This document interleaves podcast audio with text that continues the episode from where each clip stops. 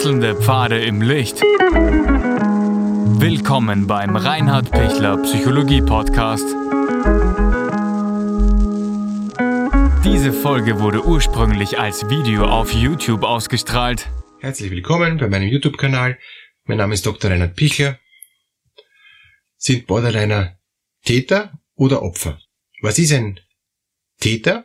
Einer, der jemand anderen was antut.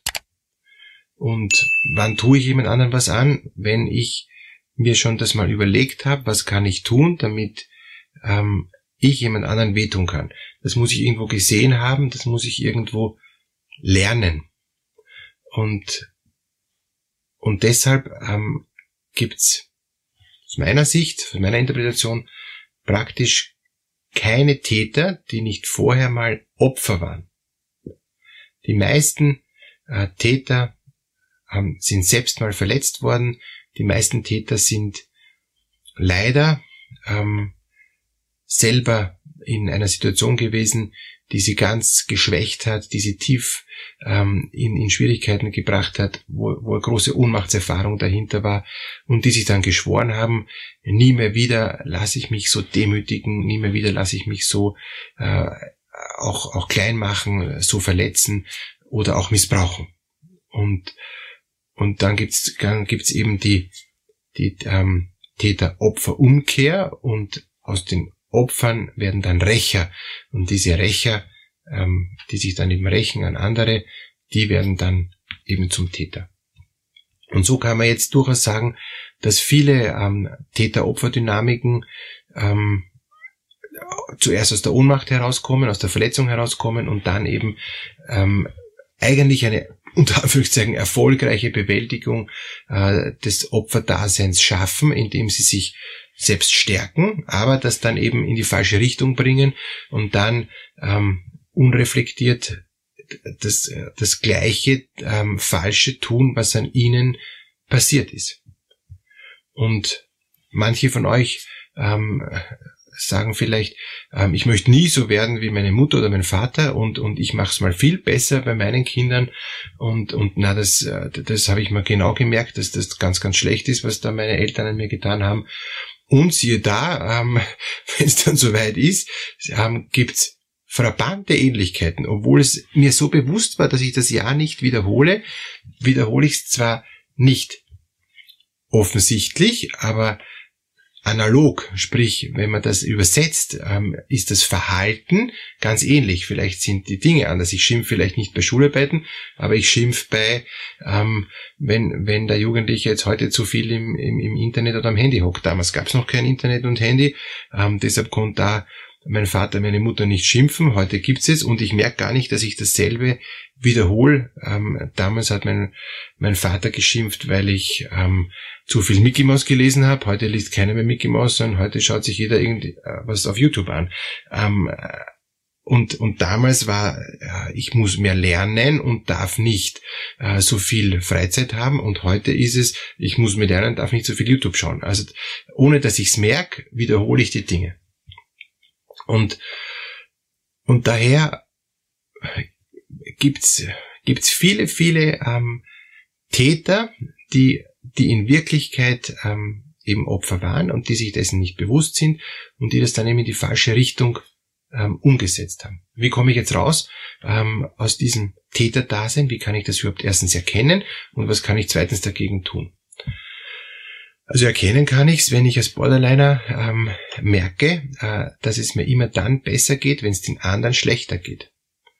Weil sonst geht es ja ganz stark gegen mich selber, eben der ganze Selbsthass, das Ritzen, all die vielen ähm, Verhaltensweisen des Borderliners, die eigentlich gegen einen selber sind, ähm, sind jetzt nicht mehr gegen ihn selber, ähm, sondern er macht quälende ähm, Verhaltensweisen anderen gegenüber, fühlt sich nachher zwar total schlecht, ähm, aber äh, hat das Gefühl, wenn er es nicht tut, äh, den anderen zu quälen, wenn er nicht den anderen jetzt in, in, in eine schwierige Lage bringt, also sprich, wenn er nicht Täter ist, ähm, dann, und das ist eben bei Borderline interessant, ähm, dann wäre es noch schlimmer.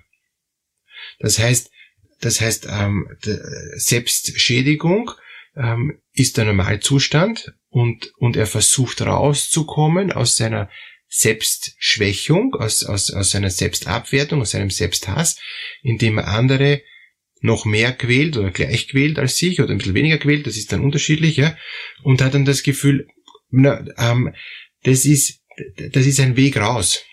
Und tatsächlich ist es ein Stück ein Weg raus, aber äh, ein, ein, nicht ein sehr erfolgreicher, weil, weil ich, ich, ich tue dasselbe, was ich äh, an mir selber falsch getan habe, dann an anderen und, und komme dadurch keinen Millimeter weiter. Das, das ist kein, kein Heilungsprozess, sondern das ist eigentlich ein, ein Auslagern von den Dingen, die ich selber gegen mich getan habe und das tue ich halt jetzt gegen andere.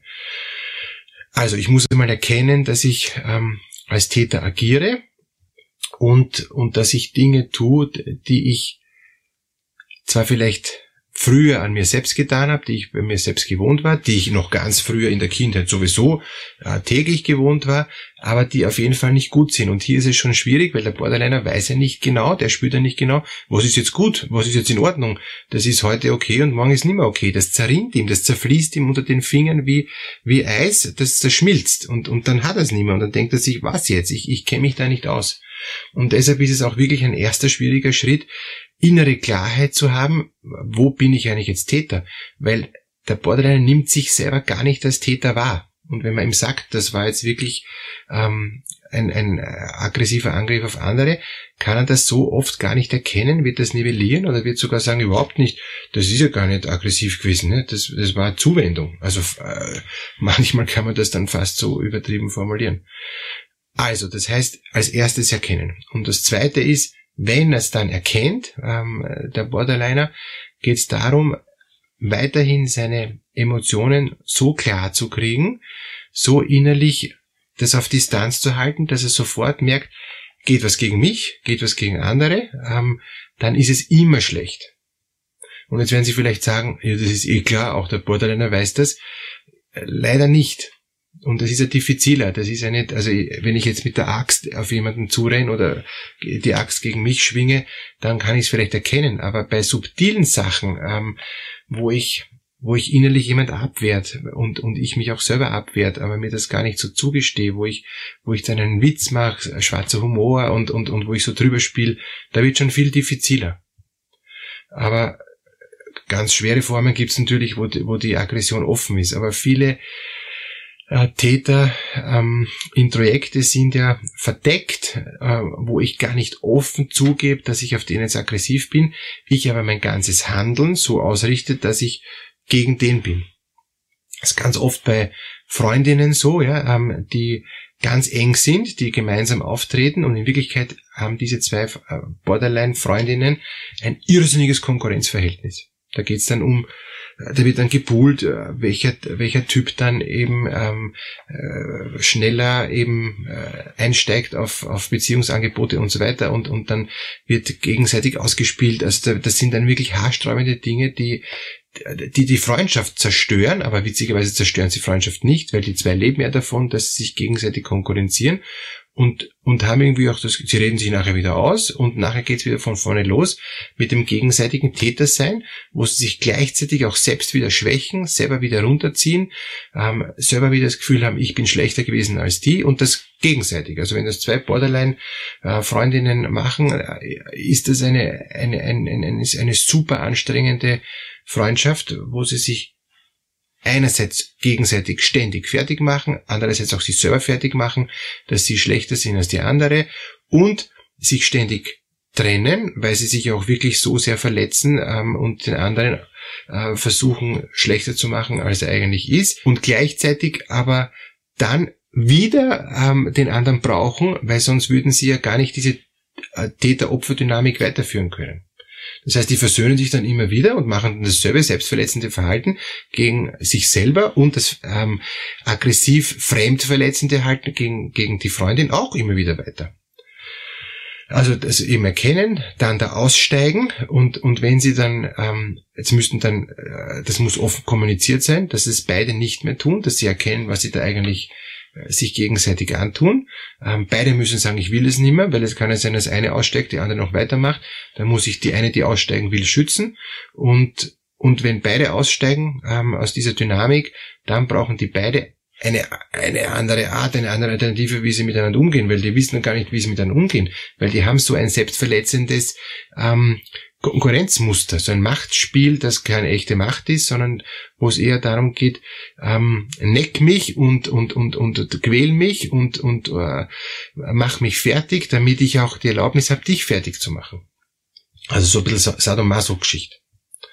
Also das heißt, ähm, raus komme ich aus dieser Täter-Opfer-Dynamik oft nur mit Hilfe und oft durch Umlernen meines Verhaltens, weil mir das gar nicht bewusst ist, wie das abbrennt. Alles Gute. Ich wünsche Ihnen wirklich, dass Sie aus dieser ähm, doch sehr komplexen Dynamik rauskommen. Freue mich, wenn Sie ähm, mir Kommentare schreiben. Danke für all Ihr Feedback. Und wenn Sie an diesem Online ähm, gesunde Psychokongress noch kostenlos mitmachen wollen, hier unten ist der Anmeldelink. Alles Gute.